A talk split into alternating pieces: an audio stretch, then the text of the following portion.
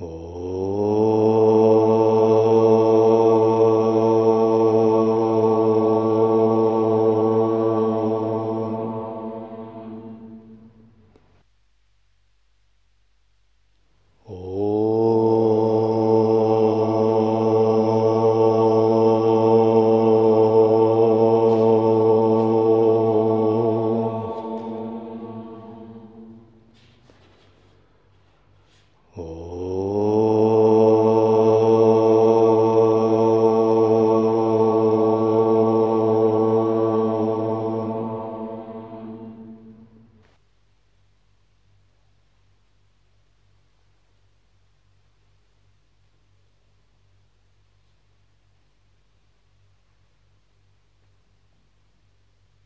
Так мы начнем с того, что э, зародим правильную мотивацию. Правильная мотивация зарождается, когда мы выражаем намерение следовать э, духовному пути освобождения. Следовать прибежище, соблюдать принципы самаи, выполнять садхану и тренировать свой ум, усмирять эго, для того, чтобы обрести э, высшее перерождение, преобразиться в божество и в конце концов достичь освобождения. То есть, когда мы выражаем намерение пройти по 16 стадиям учения. И наше намерение, оно должно постоянно подкрепляться – Потому что сансара, ум, они разворачивают кармы. То есть сансара играет против вас уже давно. Может быть, вы не знаете об этом. Это как игра в шахматы. И если вы сели за шахматную доску и вам объявляют один ход, другой, вы должны реагировать. А если вы не реагируете, а противник делает шаг э, пешкой, затем слоном, затем выводит ферзя – затем коня, и внезапно вы видите, уже вы близки к мату. Это потому, что вы не реагировали, вы смотрели по сторонам, думали, что все под контролем, а на самом деле все не так. Это сансара. То есть сансара это как жизнь шахматы. И жизнь уже вам бросила вызов. Вот тот факт, что вы здесь родились, это уже значит вам бросили вызов, вам бросили перчатку. И против вас играет время, закон кармы, э, и все то, что называется обусловленность. И причем он играет, хотите вы это или нет, он все равно играет и будет играть свою партию. И ваша задача делать всегда ответные ходы. А если мне сделали пешкой, я вывожу коня. Выводит коня, я подстраховываю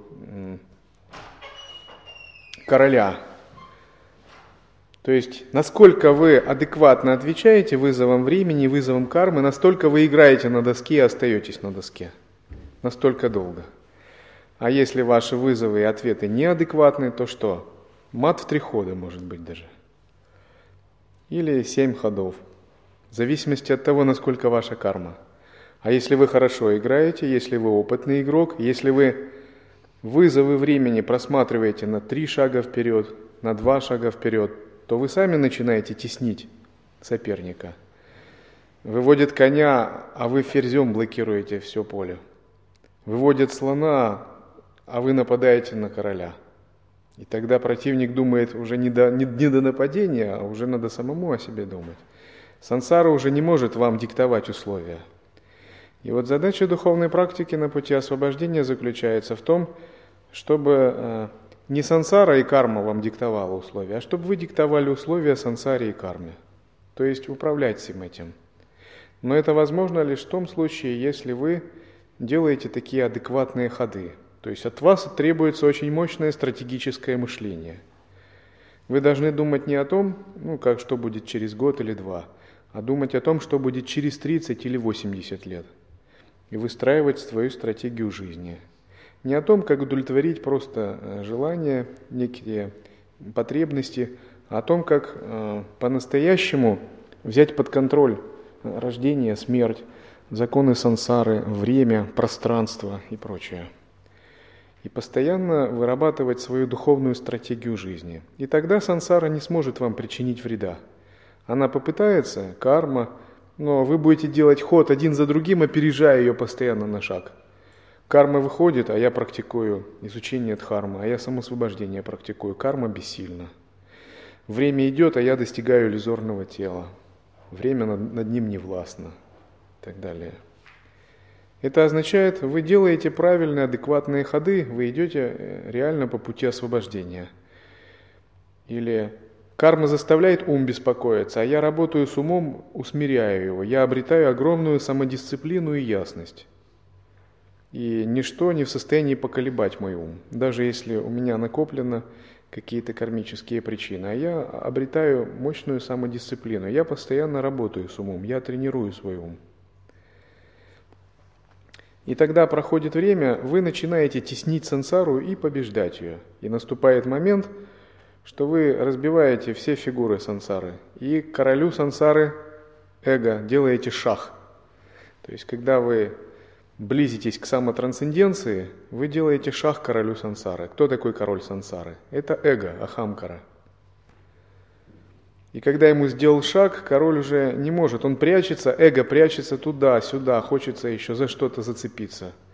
А вы практикуете, делаете еще один шаг, и король убегает уже. То есть олицетворяющий карму, а, клеши и эгоизм. И вот учение об усмирении ума – это как бы шаг королю сансары. Если вы отбрасываете свой эгоизм, взращиваете мотивацию служить всем живым существам, ануграхе, служить прибежищу и тренировать ум э, в сторону антиэгоцентризма, это шаг, шаг, непрерывный шаг королю сансары. И этот король сансары, эго, начинает уже метаться. И в конце концов, практикуя, вы ему ставите мат – это означает, вы его берете в плен и подчиняете высшему Я. Когда отсекаются надежды, страхи и привязанности, и обнаженное осознавание э, возникает чисто, а эго, король сансары, теперь становится его послушным министром. Вот так настоящий духовный практикующий ведет свою жизнь. Он ведет свою жизнь тактически грамотно. Почему? Потому что если он тактически безграмотен, против него ведь играет серьезный противник. Нельзя недооценивать противника. Тот, кто недооценивает противника, уже проиграл. Это так. А что это за противник? Закон кармы, время, махакала, сансарное ограничение, эгоизм, накопленные в прошлом причины и клеши. Это очень серьезный противник. И рано или поздно люди понимают, что их э, противник в виде закона кармы и времени переиграл. Допустим, был Александр Македонский. Он имел целое царство. Казалось, ему не было равных. Но настоящего противника он не увидел. И что это был за противник? Время, закон кармы. И противник его переиграл, и с игровой арены он сошел. Были другие великие деятели – Рано или поздно всех их переиграл противник по имени закон кармы и время. То есть настоящий противник это не вовне какой-либо человек, это то, что заложено в природе этого мира, в сансаре. Вот это истинный противник. Но практикующие это те, которые учатся хорошо играть и становятся очень хорошими игроками. И они переигрывают этого противника. И вот святые это все те, кто победил этого противника – они как бы являются абсолютными чемпионами в игре с сансарой и законом кармы. Видите, сколько святых и божеств. Они были, многие из вас такие же, как и вы сейчас. То есть они были в теле человека. Но они грамотно действовали в своей жизни и выработали правильную стратегию мышления и поведения. И они стали победителями. Они не стали проигравшими, неудачниками. Они стали настоящими победителями. Поэтому правильная мотивация – это когда мы э, задумываем, я буду так же действовать, как святые.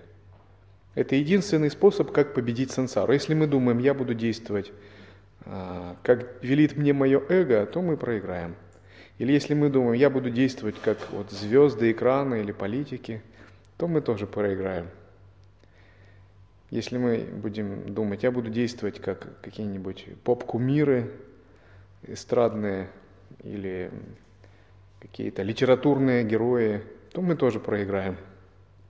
Но если мы будем действовать как святые, подражать их воззрению, стремиться впитать их воззрение, поведению, их этике, практике, философии, то мы обязательно выиграем.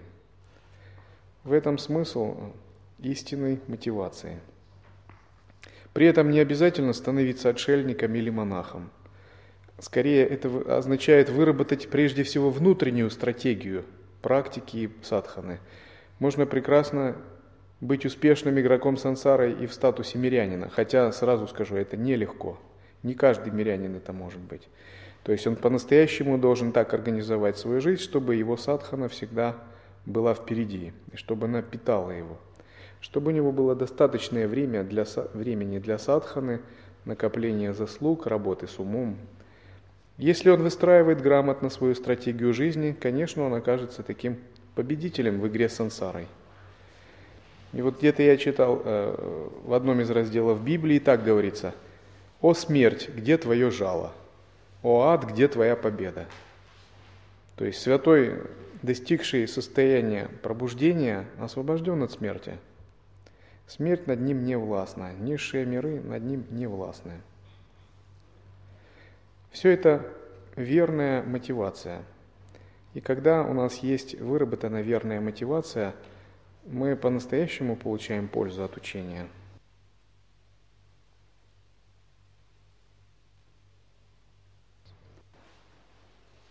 Oh.